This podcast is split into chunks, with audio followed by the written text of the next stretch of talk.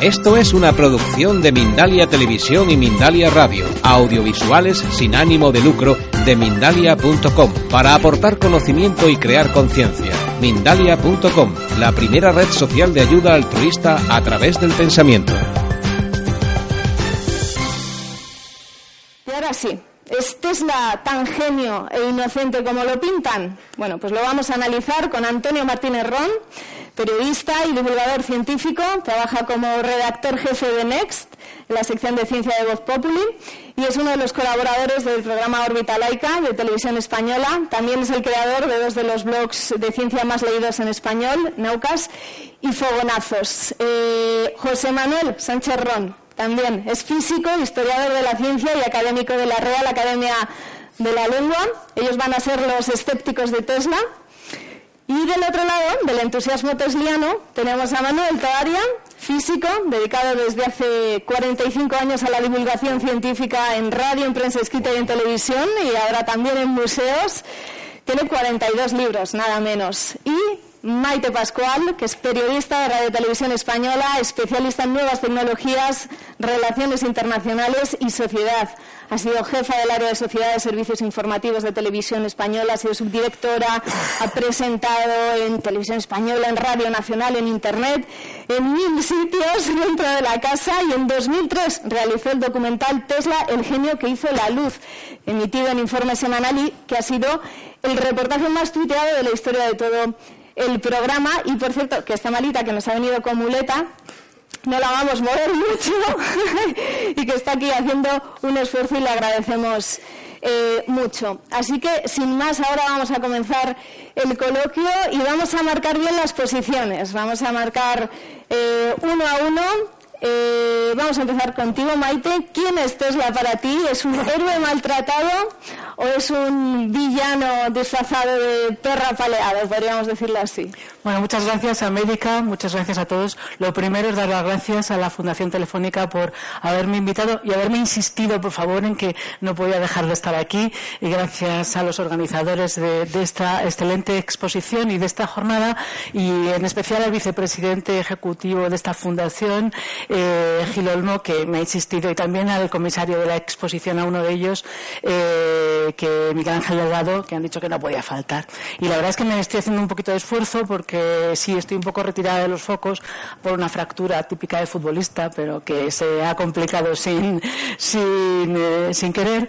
Y sí me costaba venir, pero no podía dejar de hacerlo. Yo he insistido mucho porque no puedo dejar de participar. Soy muy tesliana. Ese reportaje del que hablaba América eh, es un reportaje que emitimos en televisión española y yo creo que tiene la virtud de que dio a conocer Tesla a mucha gente que no le conocía en este país, ¿no? Y aquello fue costoso de hacer. Entonces, bueno, lo primero es que la situación en la que yo estoy, que venga así un poco lesionada, tiene algunas desventajas y otras ventajas. La primera ventaja es que puedes entender más, ¿verdad? Cuando estás un poquito fuera de la, de la onda de la actividad diaria, puedes entender más cómo se siente la gente que vamos, aunque sea en una micronésima parte de lo que se sintió Tesla, pero cómo se siente la gente a la que dejan abandonada, ¿no? A mí esa es una de las eh, partes de la vida de Tesla que más me interesa. Por eso estoy aquí. Esos 20 años, 20 y pico años de Tesla en los que está solo, abandonado, un tipo como él, que había, bueno, era el padre de tantas cosas, probablemente le han llamado el padre de los inventos del siglo XX. Desde luego, todo lo que tenemos aquí eh, en este momento y lo que tenemos en nuestras casas, en gran parte se debe a Tesla. Bueno, esa es una de las ventajas de mi situación. Otra de las ventajas es que como a mí me duele el pie desde hace bastante tiempo, pues eh, y cuando a uno le duele algo, pues parece que el tiempo se acorta, entonces no quiere perderlo, entonces dice las cosas más directamente y dice todo lo que piensa de una manera más clara, cosa que yo creo que, que es una ventaja. Y luego también cuando estás un poco retirado ves las cosas con cierta lucidez. Por lo tanto, yo eso es la lucidez que me gustaría aportar hoy aquí. Y lo voy a decir muy claro. Luces y sombras de Tesla, América. Aquí estos excelentes compañeros con los que tengo el honor de compartir la mesa van a expresar sus opiniones. Yo la voy a decir la mía muy clara. Para mí en Tesla no hay sombras. Para mí en Tesla todo es luz. Es más, eh, no solamente todo es luz por ser quien es y por lo que hizo, sino porque de alguna manera mi hipótesis es que la figura de Tesla hoy, reivindicada hoy afortunadamente, ¿no? por, libros, por, por exposiciones como esta, por muchos recuerdos sobre Tesla, mucho tiempo después de lo que debía haber sido eh, reivindicada, la figura de Tesla lo que hace es que es una gran luz que desde mi punto de vista arroja las, o sea, hace que veamos las sombras de la sociedad actual. Eh, esto lo voy a explicar en, el poquito tiempo que me vais a dejar. ¿no? Eh, por eso ese documental, si queréis lo vemos, eh, ese documental que emitió la televisión española se llamaba Tesla, el genio que hizo la luz. ¿no? Vemos el comienzo. a pesar de que ya había conseguido lo que ninguno hasta entonces había hecho, que la luz generada por energía eléctrica empezara a iluminar hasta los últimos rincones del planeta. Como todos los genios incomprendidos, Nikola Tesla merecería visto hasta qué punto el futuro iba a darle la razón. Sin embargo, el ingeniero que diseñó el siglo XX, el máximo responsable de la civilización tecnológica que todos conocemos, tuvo que cumplir solo con imaginarlo,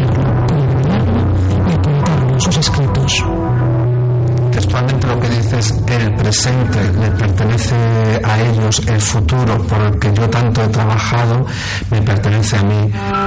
Tenía que pasar un siglo y medio desde su nacimiento para que las Naciones Unidas celebraran en 2006 el año Seis décadas antes había muerto solo y arruinado. Así empezaba este, este reportaje que os digo se titulaba Tesla, el genio que hizo la luz. Pero es que no solamente hizo la luz, la luz que todos vemos. Yo creo que hizo la luz en una cultura que todavía no se, habría, no se había atrevido tecnológicamente a, casi nada en aquel momento, en el momento en el que Tesla empieza a trabajar. ¿no? Hace unos días, hablando con un amigo de otras cosas, una persona que, que está trabajando en, en, inventos actualmente y que le han apartado un poco de lo que está haciendo, eh, no sabía nada el que iba a participar en esto, pero me dijo, mira, mira, Maite, es que odian la luz. Bueno, yo me gustaría poner aquí un poquito el sentido crítico, porque en espacios como este, donde la innovación es lo que se valora, es el lugar en el que hay que contar que realmente vivimos en una sociedad que, a pesar de que nos creemos muy modernos, eh, estamos un poco en la época de Tesla, en cierto sentido, porque imaginemos un Tesla hoy. ¿Sería apoyado rotundamente por todos los fondos de inversión? Seguramente no. Seguramente no, ¿no? Entonces, esa es la sombra que Nikola Tesla arroja, arroja sobre nuestra sociedad y ya está claro que la innovación es lo que nos puede salir de la crisis, sacar de la crisis, ¿no?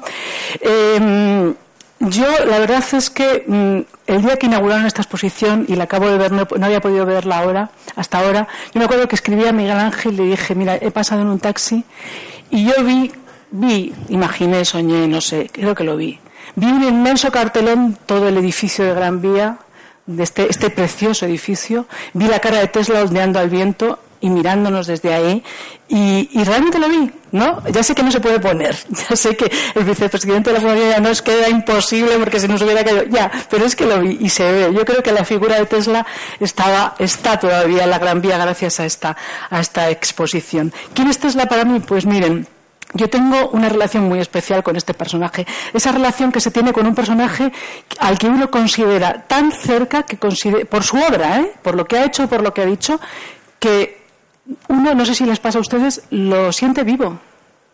O sea, realmente Tesla es alguien que de alguna manera está vivo, está vivo para mí, ¿no? Eh, siempre le he admirado, le conocí hace muchos años, la verdad es que fue una casualidad, eh, le conocí de una manera muy, muy, muy increíble porque estabas leyendo eh, un libro de una norteamericana nacida en Cripple Creek, como saben Cripple Creek es la ciudad que está cerca del primer laboratorio gran que tuvo, el gran laboratorio que tuvo, y esta mujer hablaba de Tesla hace ya bastantes años y hablaba de su pasión, de un hombre que creaba tormentas y sobre todo decía que había sido relegado que había sido olvidado injustamente. A mí, aquel libro que tenía muchos hallazgos me descubrió a Tesla. Pero Tesla se perdió en un mar de, como estaba perdido hasta hace muy poco, en un mar de olvido.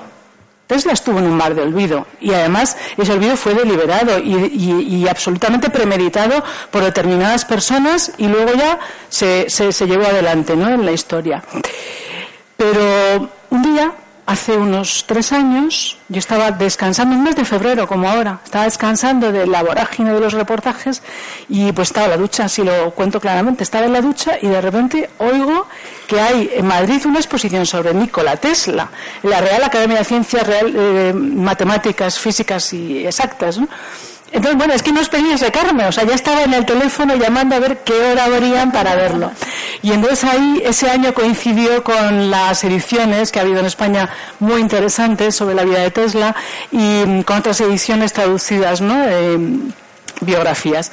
Y ahí, bueno, fue cuando empecé a tener ya la pasión tesliana al límite y decidir una locura, que es hacer un documental en televisión. No, esto no era posible. Esto no era posible porque yo les digo una cosa, cuando uno trata de trabajar sobre Tesla, yo no sé si les ha pasado aquí en esta exposición, desde luego a mí me ha pasado, se produce lo que yo llamo el efecto Tesla. Es decir, hay grandes adeptos de la causa y grandes detractores de esa causa. Y yo en mi medio lo comprendo, porque claro, tú te estabas planteando primero hacer un reportaje sobre alguien que no lo conocían, ni sabían quién era, sobre un señor que no tenía ninguna imagen más que unas cuantas fotos, del que no se conserva ni la voz y, por supuesto, ni películas ni nada de nada. Entonces, me refiero sobre su vida. Entonces, era casi imposible hacer ese reportaje. Pero bueno, nos pusimos a ello, fue muy difícil, luego fue muy difícil emitirlo y, sin embargo, fue muy gratificante lo que decía América, cómo ese reportaje sube primero eh, la audiencia de una manera espectacular y cómo empieza a ser tuiteado, tuiteado y cómo lo que decían aquellos tweets que yo los recordaré siempre con mucho cariño. ¿no? Eh, yo creo que las sombras que arroja Tesla sobre la sociedad actual hay que analizarlas muy bien, porque hay que preguntarse, para ser prácticos, no solamente cuántos de sus inventos y cuántas de las cosas que él decidió que podría hacer no se, han llevado a cabo y por lo tanto no las tenemos. O sea, vemos lo que tenemos, pero hay muchas cosas que no tenemos. Carecemos de ello porque hay gente que no tuvo el arrojo, el valor, el coraje de dejarle hacer lo que quería hacer, por una parte. Por otra parte, eh, realmente hay que plantearse cuánta gente que puede inventar ahora está cavando zanjas de una manera metafórica, como hizo él en Nueva York. bueno, aquí hay algunos que no sean inventores, pero realmente para que siga mejor. Tesla tuvo que cavar esas zanjas en Nueva York del siglo XIX y tuvo que sobrevivir como pudo. Eh, afortunadamente el, destino se puede subvertir y a pesar de todos los que deliberadamente decidieron acallar la voz de Tesla y decidieron convertirle en alguien que no tenía nombre, eh, su nombre es ahora, mm, ocupa el lugar eh, que le corresponde. Es verdad que puede mucha gente pensar que tenía muchas sombras. Primero era un raro, que estaba loco, y claro, dar tres vueltas a un edificio antes de entrar, eh, utilizar no sé cuántas servilletas, lo de las palomas, mm, también le podrán criticar porque le gustaba el mundo del boxeo ya en sus últimos años, eh, no tuvo amantes, en fin, cualquier cosa hoy en día, ¿vale? Como ustedes saben, para desacreditar a una persona que tiene genio, cualquier cosa. A mí estas no me parecen suficientes para desacreditar justamente a un genio que si merece algo que le dejen hacer lo que quiera. Entonces, eh, alguien que es capaz de inventar el motor de inducción y de imaginar que el mundo puede tener electricidad en un parque de Budapest mientras camina pensando en el Fausto de Goethe con un amigo, ese señor merece cualquier rareza que pueda querer tener y mm, merece que la sociedad, bueno, pues no le ponga ninguna pega por ello, ¿no? Bueno, Maite, ha eh, quedado bien clara la postura que una fanática tuya. Vamos ahora con Antonio Martínez Ron, que nos cuente, él es más escéptico.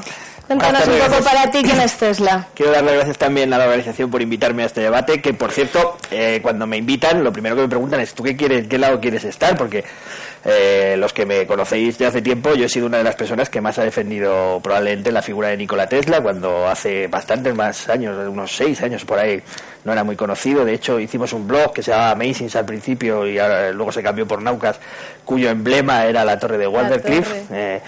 Y bueno, de hecho, el, libro de Miguel Ángel Delgado se lo presenté yo aquí en Madrid. O sea, yo era un, yo soy lo que se dice un defensor de Tesla, pero del Tesla real, no del Tesla eh, luminoso, ser luminoso que parece que va a venir un caballo al lado que ha descrito Maite. Bien. Eh, creo que la historia que ha descrito Maite es muy bonita, pero se aleja un montón de la realidad y es precisamente eh, por, por, lo que yo estoy en el lado escéptico en esta en este debate, ¿no? Eh, frente a ese olvido que es verdad que, se produjo sobre la figura de Tesla, se ha producido una especie de éxtasis casi religioso en torno a su figura, eh, promovida también por muchos de sus biógrafos en algunas ocasiones. No me meto contigo, Miguel Ángel. Eh, y, sobre todo por, porque caemos en la tentación de, caer en la geografía, ¿no? Pasaba un poco con el primer libro de Margaret Cheney, que a mí me pareció que, caía que en ese pecado, que era dibujar eh, un Tesla en el que mm, los hechos que el propio Tesla describía se tomaban como válidos. No hay más fuentes de muchas de las cosas que se atribuyen como verdaderas a Tesla. En realidad son cosas que él decía y él, como sabéis, si os interesa su figura, era un tipo muy fantasioso, muy mentiroso. Eh, era un fabulador, era un tipo que le gustaba hacer un papel sobre sí mismo. La propia eh, fotografía que encabezaba el cartel de este debate, en la que se le ve a él la famosa fotografía con los rayos. Es un montaje que hizo en su momento y él reconocía cuando le preguntaban bueno, que él no había estado ahí sentado en la silla leyendo un libro tranquilamente mientras caía la gran tormenta sobre su cabeza. ¿no? Él fomentó ese mito y en parte eso fue parte de, de lo que le condenó posteriormente, por el que después se encontró con muchas puertas cerradas porque él había sido también un sablista. Por ejemplo, cuando se habla de la guerra de las corrientes, se habla de una guerra entre Edison y, y, Tesla y no es verdad. La guerra de las corrientes no fue entre Edison y Tesla. La guerra de las corrientes fue entre Edison y Charles Westinghouse. Y Westinghouse no era ningún angelito tampoco. Como Sobre ese tema vamos a volver luego. Eso es. Y de hecho, bueno, Tesla estaba todo el tiempo intentando sacar el dinero a Westinghouse para hacer luego lo que él, a lo que a él le daba la gana, ¿no? O sea, no, hay, no hay claros y oscuros tan, ni blancos ni negros tan claros en una historia como la de Tesla. Hay muchísimas partes que son muy oscuras en la historia de Tesla. Él eh, decía disparates auténticos como que iba a partir la Tierra por la mitad, eh, que iba a hundir las flotas enemigas con máquinas de hacer tsunamis, eh, se metía con Einstein, que esto ya es imperdonable, ¿no? Decía que todas esas cosas de la relatividad eran una estupidez y que lo iba a demostrar en una servilleta. Él se sobrevaloraba bastante. Mi opinión es que Tesla, así por resumirlo en un titular, luego si queréis entramos en más profundidades, era un genio, efectivamente. Era más que un genio, era un tipo genial. Un genio sí podían ser otros tipos como Faraday, como Hertz, como, como Einstein. Él era un tipo genial y la, y la gracia del personaje es más literaria o digamos en la parte de la ficción. A mí me gusta más la parte oscura de Tesla que esa parte de ser luminoso que salvó a la humanidad y le dio la luz, porque la luz a la humanidad, eh, la, historia de la ciencia no es tan lineal ni tan sencilla. No hay un señor que llega un día con una idea genial y ya lo cambia todo. En realidad es mucho más compleja y contribuye muchísima gente. Y entre ellos Edison y Marconi, y luego traeremos más allá, que contribuyeron mucho más a lo que estáis viendo hoy eh, a vuestro alrededor que el propio Tesla, y ahí lo dejo. Ahí ya vas generando calorcillo para el debate.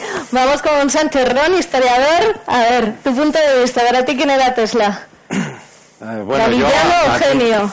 Ni lo uno ni lo otro. Bueno, a, mí me ha tocado hoy el, el, papel de. A ti te preguntaron, a mí me parece que no. el, papel, de abogado del diablo.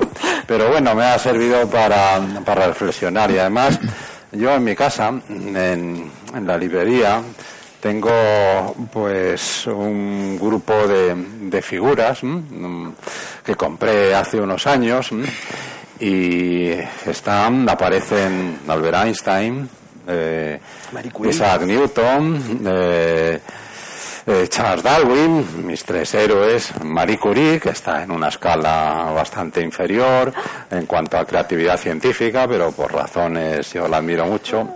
Y luego este señor, que parece un Nikola Tesla. Y yo me preguntaba desde el principio, ¿qué hace este tío aquí? entre, entre esta gente. Pero no le di muchas más vueltas. Eh, Ahora, con ocasión de esta mesa redonda, pues he tenido que darle mm, algunas, algunas vueltas y, bueno, coincido en, esencia con respecto a, lo que ha dicho Antonio. Una de las cosas que como historiador de la ciencia, lo primero que hice fue, pues, coger libros, buenos libros, quiero decir, de, dos tipos. Uno, historias de la tecnología. Y luego mm, memorias, mm, ensayos, sobre todo memorias de protagonistas de algunos de esos electricians que se decía entonces, ahora diríamos ingenieros de teleco, de telecomunicaciones, buenos y a ver qué decían de Tesla. Por ejemplo, un libro que, que, cogí, les recomiendo y además está en castellano, yo lo admiré tanto que hice que se tradujera, 50 años de electricidad de un ingeniero británico, John Ambrose Fleming, entre cuyas contribuciones está nada más y nada menos que la válvula termoiónica o diodo, sin la cual el mundo de la electricidad simplemente la era tal y como la entendemos no existir, existiría. Y estuve buscando en las 500 páginas a ver qué decía de Tesla. Solo en una página aparece y les, les digo lo que dice. Este método de producir un campo magnético giratorio, que aquí tanto se celebra mediante el uso de dos corrientes alternas desplazadas en fase de 90 grados, parece que se les ha ocurrido independientemente a varias personas, al profesor Ferraris, a Nikola Tesla y a von Dolivo Drobrowski, entre los años 1885 y 1888. Los dos últimos, Tesla uno de ellos, desarrollaron esta idea en la fabricación de muchas y remarcables formas de motor de campo giratorio. En cuanto a las historias de la tecnología, insisto, buenas historias de la tecnología, bueno, por lo menos en lo que yo opino, las referencias a, Tesla son muy pequeñas. A mí me sorprende, eh, ciertamente, la fe, ya sé que todos ustedes me van a odiar y a Antonio lo siguientemente. Estoy seguro que ustedes son fans de Tesla. Sin duda fue un tipo, un inventador genial, un hombre con grandes ideas, pero no voy a decir totalmente, eso sería injusto, pero bastante incapacitado para ah, participar para eh, en el mundo del desarrollo, de la creación, lo que ahora llamaríamos seguramente I más D más I minúscula, investigación, desarrollo e innovación. Eh, se achaca en, todas estas visiones actuales.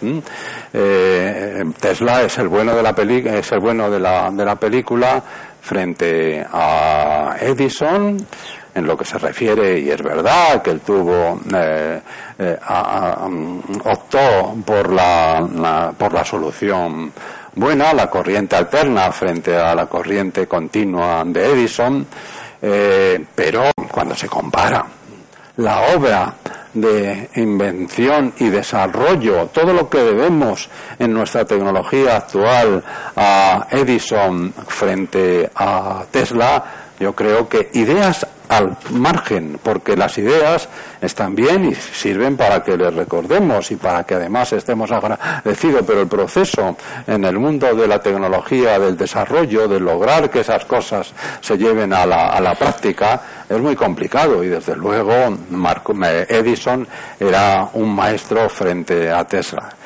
Frente a Marconi, bueno, es cierto que al menos dos años antes de, las primeras transmisiones eh, inalámbricas intercontinentales de Marconi, eh, Tesla había desarrollado mm, aparatos y luego, pues bastantes años después, otra de las historias que mal se ha tratado este, a este, a este chico que llega al gobierno de los Estados Unidos cuando ya está muerto y dice que tenía razón, etcétera, etcétera.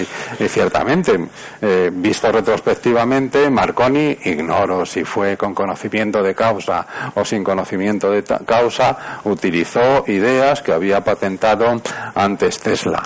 Pero ¿en qué estaba pensando, por ejemplo, Tesla cuando llegó a, esa idea? No estaba pensando en lo mismo, básicamente, que, que Marconi. Para él, utilizar ondas hercianas, y suscribo lo que has dicho tú, comparado con Earth, hablar, por ejemplo, como se dice incluso pues, con frecuencia, que Tesla pensó en, que, en un éter que llevaba las ondas electromagnéticas, Bueno, pero hombre, estamos hablando a un tipo que vivió eh, 30 o 40 años después de Maxwell, después de Hess, etcétera, de gigantes, absolutamente gigantes, que, habían introducido la noción del campo electromagnético, de pointing, etcétera, etcétera. Eh, lo que le interesaba a, Tesla, estaba diciendo, no era malgastar, como él pensaba, uh, una energía uh, utilizando ondas electromagnéticas hercianas para eh, transmitir palabras, sino él, el tipo con esos, esos sueños ojalá hubieran sido posibles. Todavía hay mucha gente que dice, ah, es que a lo mejor no se ha desarrollado, etcétera, etcétera. Sobre lo que no se ha desarrollado en el futuro no podemos saberlo. Él lo que quería es mandar cantidades ingentes de electricidad para... Él no habría encontrado la solución de la radio porque ese, ese no era su chip mental. Estaba pensando en una cosa de ya. No, no, no. Conclusión. El, Anti-Tesla. Bueno, yo creo que conclusión. No, no, los matices exigen tiempo. Y entonces la conclusión creo que a estas alturas está bastante clara, de mi opinión. Luego seguiríamos. Luego seguimos con el tema de Marconi. Eh, Toaria, ¿te ha quedado la dura labor de defender? Dura no. Ser el último tiene una ventaja, es que has escuchado a los demás, pero tiene una desventaja que los demás han dicho cosas que tú querías decir, ¿no? Lo de la I más D más I me la copia este. Esa pensamiento. No, somos mayores ya tú y yo estamos a mí. ¿Villano o genio? Tesla. Yo, a mí no me habéis dado a elegir. A mí me ha dicho, tú defiende a Tesla. Dije, vale. Para mí Tesla era una, unidad de flujo magnético en la facultad. Y que, no, en los años 60. ¿verdad? Nos lo enseñaban. Y entonces yo tuve un profe, que no me acuerdo el nombre porque era un profesor ayudante, estos que te daban problemas por las tardes a última hora y tal que un día el hombre nos habló de Tesla. Dice, no, este tío era un incomprendido y no sé qué tal. Y yo entonces tiene una idea de Tesla nebulosa. Bueno, pues un hombre incomprendido que le dio nombre a la unidad de flujo magnético. Y ya sabemos que un Tesla es una unidad muy gorda y tal. No tiene que ver con un Gauss, que es una unidad pequeñita. Bueno, tampoco tan pequeñita. Pero bueno, va, física. Eh, yo no soy mitómano, Maite, nada, nada, pero en nada, no, tengo mitos. Ni Tesla era un hombre de luz, ni va, ni, ni hablar. Sin duda alguna la historia la ha maltratado. Yo creo que sí. Yo honradamente creo, estudiando todo lo que he estudiado, no he leído tanto como, como José Manuel, pero he leído muchas cosas, libros, ¿eh? y además libros serios. Hombre, probablemente no merece un lugar a la mismo nivel que, que otros nombres que habéis citado, pero tampoco merecía esa especie de, de olvido, porque en el fondo era un tipo bastante genial. Lo que pasa es que su vida fue una vida caótica. Estaba como una cabra, pero literalmente como una cabra. Cosa que es bastante interesante, porque la gente que está como una cabra, pues el hecho de no haberse ni siquiera tenido, por lo que se sabe, ni siquiera un amante, ni nada, ni era homosexual, ni un amante, no tenía nada. O sea, ¿de qué vivía este tío? De pensar ideas, cosas raras. Algunas de ellas eran muy ingeniosas, muy ingeniosas. Sus patentes, sobre todo, cuando era joven, los dos años estuvo en París y luego cuando ya fue a Estados Unidos, ahí, sin un duro y tal, esas ideas eran ingeniosas, era un tío ingenioso muy ingenioso. Pero le faltaba lo que entonces era fundamental, dinero. Napoleón decía que para ganar una guerra hacían falta tres cosas esenciales, dinero, dinero y dinero. Pues en las patentes lo mismo. Si tú quieres hacer algo útil en el mundo, si quieres de verdad llevar la luz al mundo, necesitas dinero. Y para hacer dinero tienes que, sobre todo en una sociedad capitalista incipiente pero muy dura de aquella época, de los años 20, 30 en Estados Unidos, incluso un poco antes, eh, bueno, necesitas un banquero. Pues bueno, Edison, que era muy listo y que hacía inventos muy prácticos, además tenía un banquero al lado, que era John Pierpont Morgan. JP Morgan, ¿os suena? Una banca muy famosa hoy todavía. Pues el Morgan este bueno, el tío veía que había pelas ahí, había dinero, un señor que le garantizaba reingreso del dinero y tal. Claro, el, Tesla no tenía, se juntó con el Westinghouse, que era otro buitre, pero ese sí que era un buen empresario, y se le quedó con muchas ideas, no le daba el dinero que le había dicho que le iba a dar. Eh, Tesla era un chalao que ni se preocupaba de esas cosas, pero tenía deudas por un tubo. Claro, en esas condiciones, pues parece lógico que al final muchas de sus ideas ingeniosas se quedaran en nada. Algunas eran realmente muy buenas. Y ya está y otras fueron barbaridades. Lo de la torre esta, para poder emitir con baja frecuencia a través del suelo de la Tierra a toda la Tierra, no tenía nada que ver con las ondas electromagnéticas. tú estás a favor, recuerda. No, eso es lo que... pero, decir, ¿qué defensa tan de Tesla? Pero, ¿cómo vas a defender un tío que está diciendo una chorrada? Lo que pasa es que luego quizás al lado de eso defendía cosas muy, muy, muy sensatas y algunas de ellas bastante geniales Pues no sé quién ha dicho que era un, tipo genial, pero no un genio. Me parece que sí, Antonio. Pues efectivamente, yo, estoy de acuerdo con eso. Eso es defender a Tesla, sí. Sí, porque nunca se lo reconocieron. De hecho, que el Tribunal Supremo de Estados Unidos en el 43, creo que fue, le reconociera eh, la patente de la radio, porque, como ha dicho muy bien José Manuel, pues efectivamente le había patentado una serie de cosas que Marconi después había utilizado tal, pues no es más que reconocer una patente. Pero quien llevó la radio a lo que hoy es la radio, quien la hizo ubicua, quien la hizo realmente transmitir al mundo entero, fue Marconi. Entonces, ¿quién vale más, Tesla o Marconi? Tesla patentó la cosa, pero jamás la puso en práctica, jamás puso los medios para llegar adelante. Lo hizo Marconi. En mi opinión, Tesla tiene mucho mérito caramba, patentó siete, ocho cosas que luego utilizó Marconi y patentó bastantes más cosas. Bueno, pues sí, tiene ese mérito, pero tiene el demérito de no haber sabido llevarlo una sociedad capitalista al mundo capitalista, a esa I más D más I, la I pequeñita de innovación, que es lo que complementa, complementa la I de investigación pura, la D del desarrollo tecnológico y luego la I pequeña que es llevar eso al mercado. Y ese llevar al mercado es lo que no ha sabido hacer Tesla, esa es su sombra pero naturalmente eso se le reconoce ahora. Y a lo mejor nos hemos pasado a otro extremo por un movimiento pendular. Antes no conocía ni Dios y ahora de repente todo el mundo dice, ¡ah, un genio maravilloso! Y luego llegará el péndulo, se colocará en el centro y dirán, Tesla era un tipo muy valioso, malograda vida, lástima, porque podía haber hecho probablemente muchas más cosas si no hubiera estado tan chalado. Y por otra parte, esa genialidad no le sacó el fruto para la humanidad ni para él mismo, que seguramente hubiera podido hacerlo. Pues lástima, es un fracaso en el fondo. Así que lo lamento, pero no puedo, defender a Tesla. Bueno, vamos a ir con la guerra de las corrientes. Sí, bueno, pero como se ha quedado hoy, efectivamente, me he quedado sola. Eh, pero, a ver, bueno, tengo que, y además estoy en minoría de género, gracias al apoyo de la médica, pero no pienso polemizar con estos caballeros.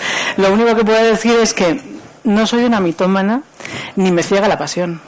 Soy periodista y me encantan los datos. No vengo aquí a aburrir a toda esta gente con datos porque ya los di en mi documental. Yo les ruego que los vean a través de internet porque se llama Tesla, el genio que hizo la luz. Ahí están condensados en 14 minutos. Hay libros fantásticos sobre Tesla. Pero está, uno, fuera de toda duda, que si por si Edison le hubiéramos dejado hacer lo que estaba haciendo, la corriente continua, y este señor no hubiera aparecido, nunca tendríamos la electricidad, salvo que hubiera aparecido otro Tesla. Eso está claro. Está claro que era el padre de la radio, porque lo dijeron los tribunales, y le reconocieron la paternidad. Es verdad que Marconi pudo hacerlo, es verdad que Marconi tenía un gobierno detrás interesado en hacer esa radio, y es verdad que Tesla estaba absolutamente solo. Pero lo cierto es que Tesla tiene 800 patentes, 800 inventos que van desde, eh, bueno, no, no voy a enumerarlos, léanlo, por favor, que se hicieron con sus ideas. Otros tantos que nunca se llegaron a realizar. Y solamente les voy a dar un ejemplo. Me gustaría que quien esté verdaderamente interesado en Tesla y en saber si es eh, un héroe o un villano o si es no voy a decir mitificable, pero admirable, me gustaría que leyera a los físicos que escriben sobre Tesla, porque yo he leído a los científicos que escriben sobre Tesla. He leído también a los literatos que escriben sobre Tesla, y fantástico, ¿no? Y los periodistas. Pero los físicos que escriben sobre Tesla. Y entonces los físicos que escriben sobre Tesla enumeran todas las cosas de las que Tesla fue precursor. Y solamente voy a dar un ejemplo porque hay muchos. Pero Tesla en esa locura de los años eh, de los primeros años del siglo XX dijo que había conectado con los marcianos y que hablaban en matemática y que había bueno tuvieron que pasar 70, 80 años para que unos astrofísicos en 1996 determinaran que aquello que Tesla identificó como marcianos, porque el hombre era realmente la radiación que procede del plasma del planeta Júpiter. Es decir, no ha habido era la, radiación que procede del plasma del planeta Júpiter. Bueno, 1996 y te, doy la, te doy la referencia. te doy la referencia. físicos, no. Es que hay los físicos aquí. Lo siento, pero os doy la referencia, la tengo ahí. ¿Qué plasma? Pues vamos a poner orden vamos a... Eso está determinado por fin. La guerra de las corrientes. No, es que eso está... Aquí, es que eso está publicado. No, guerra de las corrientes. Tenemos a Edison, por un lado, con su corriente continua, ¿eh? y a Westinghouse con corriente alterna se supone que es Tesla, efectivamente, representa a Tesla. Esta confrontación directa ¿no? por este negocio y por la defensa de cada una de las corrientes tiene un origen controvertido y es eh, que se dice que Edison timó a Tesla eh, 50 mil dólares. A ver, ¿esta historia es real no es real, Antonio?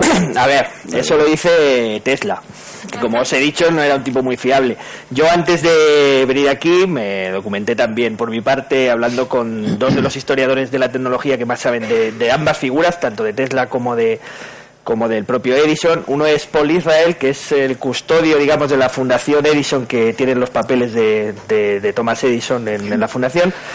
Y eh, el otro es Carlson, ahora no recuerdo el nombre, eh, que es, el, que acaba de publicar la última biografía que está un poco más centrada sobre Tesla, la ha publicado Turner sobre... No, Turner no. Eh, no ha publicado crítica, crítica perdón, perdón, perdón crítica. Como Turner tenía casi la patente de Tesla, patente. bueno, el asunto es que hablando con ambos, lo que me dicen es que se ha falsificado parte de la historia. Y este es el peligro que yo veo cuando se mitifica un personaje, que es que al final terminas cambiando los hechos por los que te gustaría que sucedieran en vez de los que realmente sucedieron. La guerra de las corrientes, por ejemplo, se ha llegado a decir cosas como que Edison electrocutó a una elefanta en Coney Island. Se le ha atribuido a él porque su compañía de, cine, digamos, grabó las imágenes. Eh, sí, tenemos el vídeo, podemos Sí, la famosa elefanta que hizo la silla eléctrica por este motivo. Bueno, eh, cuéntanos en realidad, digamos que dentro de toda esta fantasía, leyenda en torno a Edison malvado que mataba perros y electrocutaba gatos para demostrar que la corriente alterna era mala, pues hay una parte de realidad, y era un ayudante suyo que en los años a finales del, siglo XIX, en la década de los 90, eh, estaba haciendo estas cosas. En ese momento se inventó la silla eléctrica a sugerencia posiblemente de Edison. Hay que ver las cosas cuando se analiza la historia también con la óptica de la historia. Lo que no sabe mucha gente, lo primero, la elefanta no la electrocutó Edison. Esto de la elefanta? Esto sucedió mucho después de la Guerra de las Corrientes, ya era el año 1905 más o menos, y la Guerra de las Corrientes había sido como 15 años antes, mm. y ya se había terminado. Eh, Edison no participó en nada, de hecho, electrocutaron a la elefanta como una manera eh, menos cruel de matar a la elefanta que se había cargado, por cierto, a tres personas. Ya, la tenían que la iban a sacrificar igualmente. Eh, porque por aquella época tenían la costumbre de ahorcar a los elefantes, así que el hecho de electrocutarla, como veis en las imágenes, pues era para ellos una forma dulce de matar a la elefanta, y el tipo, el dueño de la elefanta, además sacó un dinero por hacer el espectáculo, ¿vale? Casualmente la compañía de cine de Edison grabó las imágenes y es una de las muchísimas filmaciones que están en el archivo histórico de Edison, pero eso no quiere decir que Edison fuera allí a matar una elefanta, ni que Edison fuera, fuera un tipo cruel que se dedicaba a matar animales, ni que se dedicara a robar patentes de los demás. Edison en realidad era tenía su lado oscuro obviamente como pasa con Tesla tenía sus intereses era un tipo muy ambicioso que te hacía sus sus tejemanejes para conseguir porque porque intentaba conseguir por todos los medios eh, quedarse con, con, los inventos que hacía y, lo que sucedía que fue el primer tipo que organizó esto de la I más D más I que estabais hablando muchos de muchos muchos biógrafos hablan de que en realidad eh, Edison es el primer director de un laboratorio lo que hacía era pensar en una solución por ejemplo la bombilla incandescente ya estaba ahí. Es muy difícil eh, esa visión de que si no llega a ser por Tesla no habría habido corriente alterna dentro de la historia de la ciencia es muy ingenua. Porque... No, no, eso es así. No, no, no. Edison estaba dando luz a 500 casas en Nueva York. pero Nada más que 500 casas. En algún momento la, este señor y le intentó convencer de que hiciera la corriente alterna. Y entonces Edison no quiso y pasó. y al final lo hizo con Westinghouse. la historia. Pues pero es que habría sucedido de cualquier manera, quizá un par de años más tarde pasó con toda la teoría de la evolución, si no la saca Darwin en ese momento, la habría llegado por otro lado. Pasa una y otra vez. antes. No, somos, no somos, claro.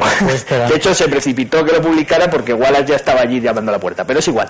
Eh, que no funciona así, o sea, no hay, a veces sí, una sola idea genial, un solo tipo en un sitio, en una cabaña, es el tipo que cambia la, la historia de la humanidad. Y Tesla probablemente aquí lo hizo, pero si no hubiera habido un Tesla, habría habido un Juanito Pérez que se hubiera inventado el método porque era la solución óptima para eso. De hecho, Tesla eh, inventa la corriente alterna, pero toda la estructura física de, de, las centrales y la distribución eléctrica ya la había, la había estado manteniendo Westinghouse y el propio Edison, o sea que no es no aparece de la nada y de repente lo crea todo, había muchísima gente trabajando en el tema de la electricidad. Eh, Sánchez Ron, ¿qué es cierto en esto de los 50 mil dólares? Bueno, yo me tiendo a creer que, que, Edison, que debía ser como tantos otros en algunos aspectos un poco pirata, no se lo diera, pero ¿y qué más da? Eso no importa en la historia de lo que estamos hablando. Tiendo a pensar que es correcto, que el hijo, eh, pues como tantos otros decimos, lo que pasa 50.000 dólares son 50.000 dólares. Eh, te voy a llevar, a invitar al palco del Bernabéu a que veas el Madrid-Barça. Y luego, pues no. Creo en definitiva que eso no es importante no es importante y es una anécdota. Y cuando se trata de, reconstruir y, valorar la figura de quien sea, no podemos eh, eh, basarnos en anécdotas. Yo también tengo que decir, y muy rotundamente, que, que no tiene sentido eh, hablar, si no hubiera sido por fulanito, no hubiéramos tenido X. Solo conozco Claro, no conozco todo, evidentemente. Un caso en la historia de la ciencia y la tecnología en el que si no hubiera habido este tipo, cualquiera sabe, es la teoría de la relatividad general de Albert Einstein. Eso creo que no había entonces ni durante mucho tiempo después, ni probablemente se habría llegado a una teoría de la relativista de la gravitación diferente. Lo demás He mencionado yo antes ah, de la, de la, utilizando a, un ingeniero muy ilustre y además interesado y su ánimo a, ver ese libro eh, que habla de otros que trabajaron en corrientes eh, alternas. Eh, como ha dicho Antonio, pues si es mejor y es mejor la corriente alterna, ya se estaba manejando. Eh, el reducirlo a Westinghouse frente a Edison es una caricatura.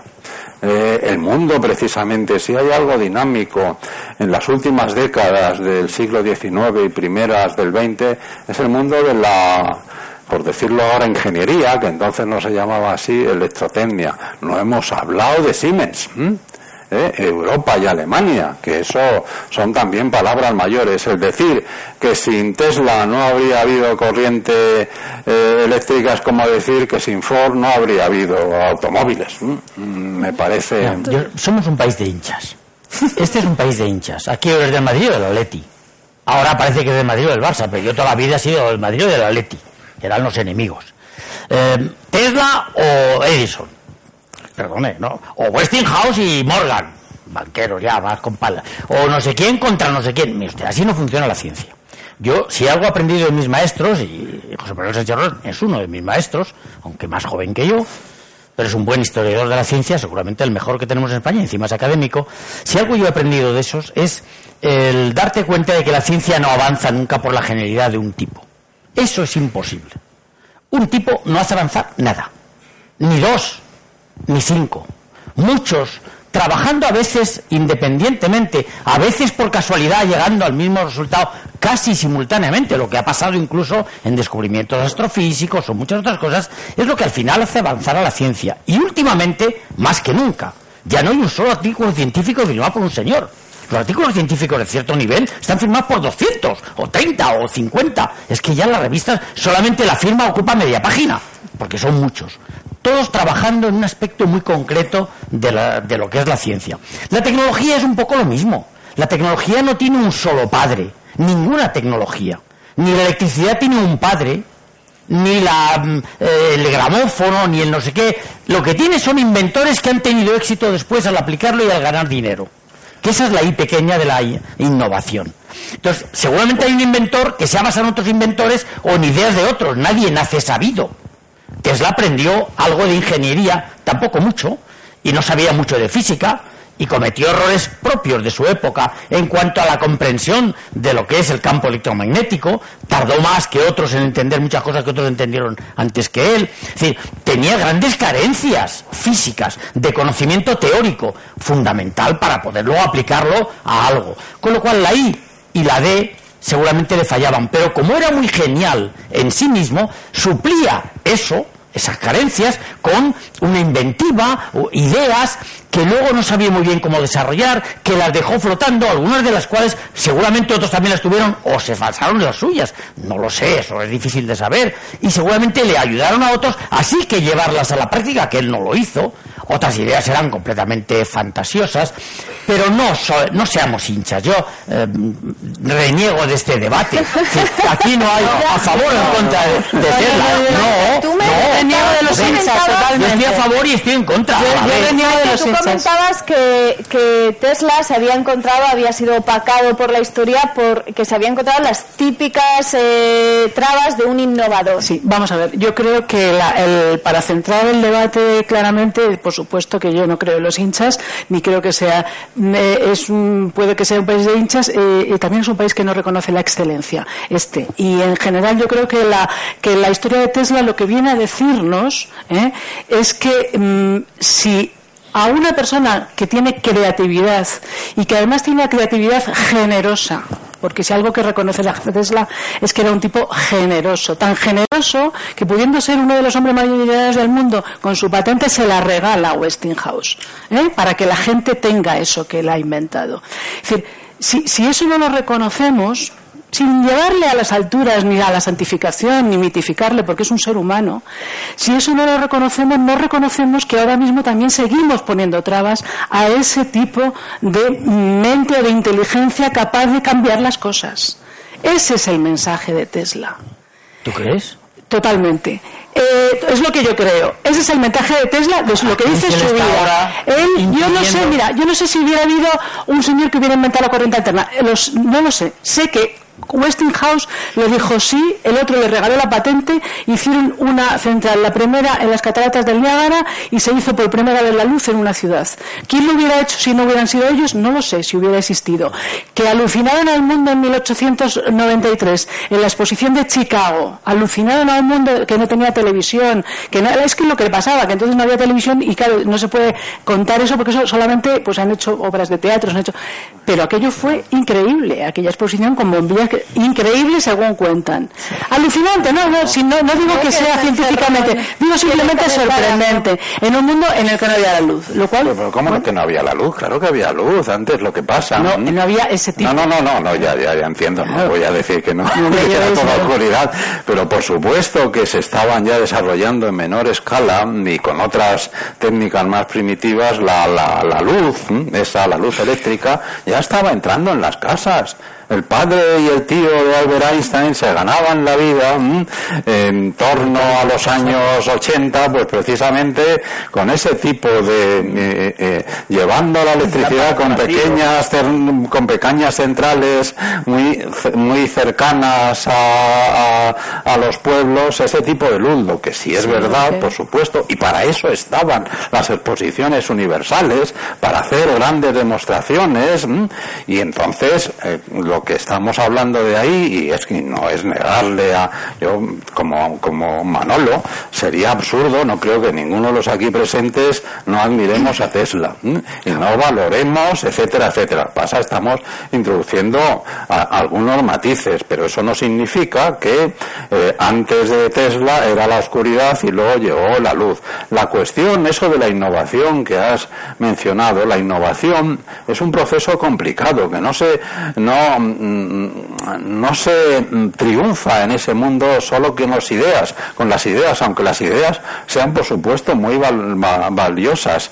Antonio ha mencionado hace un momento la modernidad, ha aludido a la modernidad de Edison. En el laboratorio de Edison, el famoso Melopar, trabajaba Edison que tenía, eh, que tenía, apreciaba sabía de sus limitaciones, trabajaron doctores de, personas que habían obtenido el doctorado en química, en física, en Alemania, etcétera, etcétera. El decir que la personalidad de Tesla no era de ese tipo y que eso influyó en que no tuviera el éxito que otros tuvieron, no es ni estarán a favor ni en contra, sino simplemente pues reconstruir de una manera más o menos adecuada sin negar esa genialidad eh, y, reconociendo también lo de, sus, locuras también Entonces, ¿por qué Edison está visto como un monstruo? ¿Pero quién Bueno, está eso es viendo? la ¿Pero cómo lo polarización ves que se ha hecho a partir de la